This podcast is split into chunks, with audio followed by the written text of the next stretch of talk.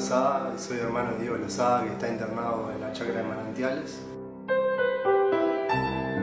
Uno de los que creo para mí los motivos por, los cuales mi hermano comenzó a drogarse fueron por ese grupo de amigos que siempre quiere probar algo nuevo y bueno, y, y nuevo cada vez más hasta que en el caso de mi hermano se le fue de las manos.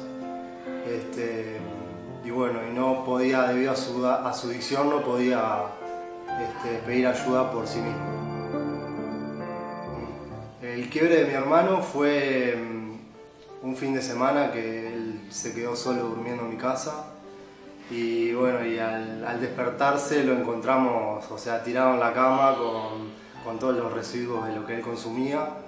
Este, y bueno, decidimos llevarlo a, a la emergencia y le tomaron, este, los médicos lo revisaron y tenía taquicardia.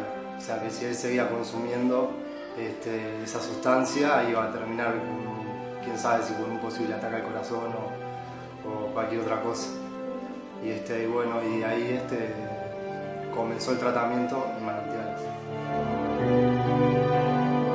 Y él tuvo, lo primero que yo, que yo vi es que hay un, una frase que a mí me gusta mucho, que, que, dice que el conocimiento que uno tiene más las habilidades multiplicado por la actitud.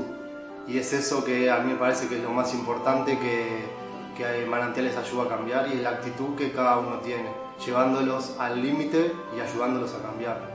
Este, bueno, yo hoy por hoy puedo sentarme a tomar un mate con mi hermano y, y reírnos del momento en el que estamos este, intercambiando, que antes no, eso no, este, no sucedía mucho.